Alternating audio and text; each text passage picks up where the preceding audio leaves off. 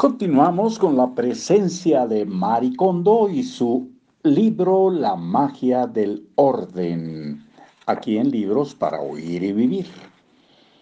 El proceso de decidir qué conservar y qué desechar será mucho más sencillo si empiezas con objetos sobre los que es menos difícil decidir.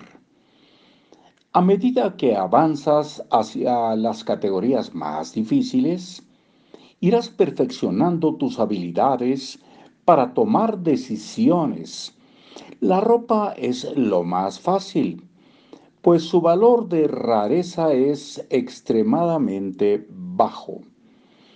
Por otro lado, las fotografías y las cartas no solo tienen un alto valor sentimental, sino que son únicas por lo tanto deben dejarse para el final.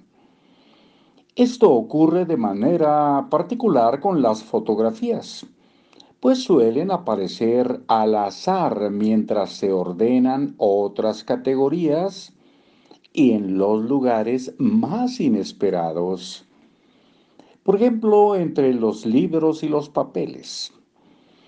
La mejor secuencia es primero la ropa, Luego los libros, papeles, objetos varios, pone entre paréntesis comono, con K.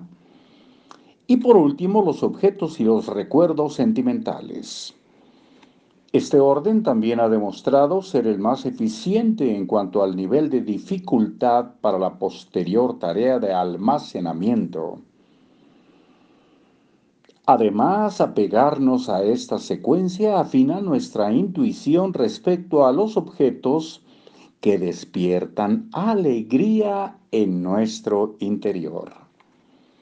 Si puedes acelerar eh, drásticamente la velocidad del proceso de toma de decisiones, con solo cambiar el orden de lo que desechas, ¿no crees que vale la pena intentarlo?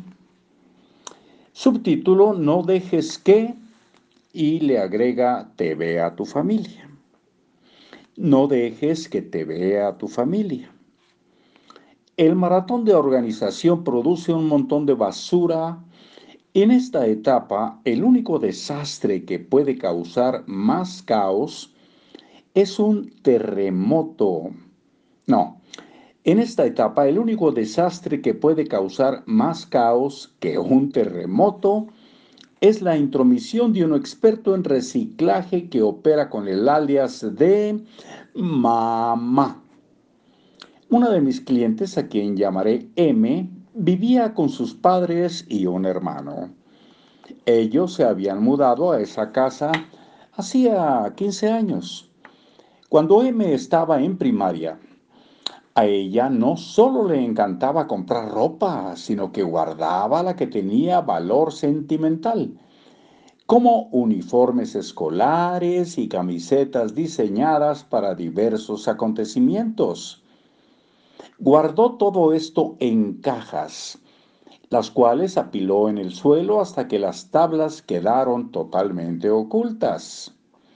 Tardó cinco horas en organizar y limpiar. Al final del día tenía 15 bolsas de objetos para desechar, incluidas 8 bolsas de ropa, 200 libros, diversos animales de peluche y trabajos que había hecho en la escuela.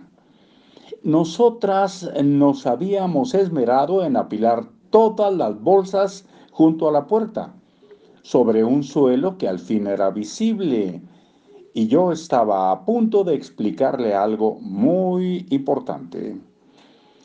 Te contaré un secreto sobre el acto de tirar esta basura, empecé, cuando de pronto la puerta se abrió y entró su madre con una bandeja de té helado. Tuve un mal presentimiento. La señora dejó la bandeja en una silla. Muchas gracias por ayudar a mi hija, dijo y se dio la vuelta para irse. En ese momento sus ojos se posaron en los montones que había junto a la puerta. ¿Vas a tirar eso? Preguntó señalando un tapete rosa de yoga que había encima del montón. Y ahí lo vamos a dejar. El diálogo continuará muy pronto. Hasta luego.